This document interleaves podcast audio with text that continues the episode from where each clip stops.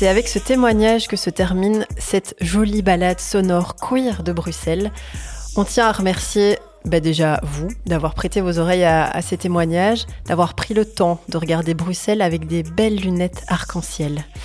On tient aussi à remercier vraiment, vraiment, vraiment chaleureusement toutes les personnes qui ont participé de près ou de loin à cette aventure. Et bien sûr, merci encore à l'architecture qui dégenre pour leur confiance et leur soutien.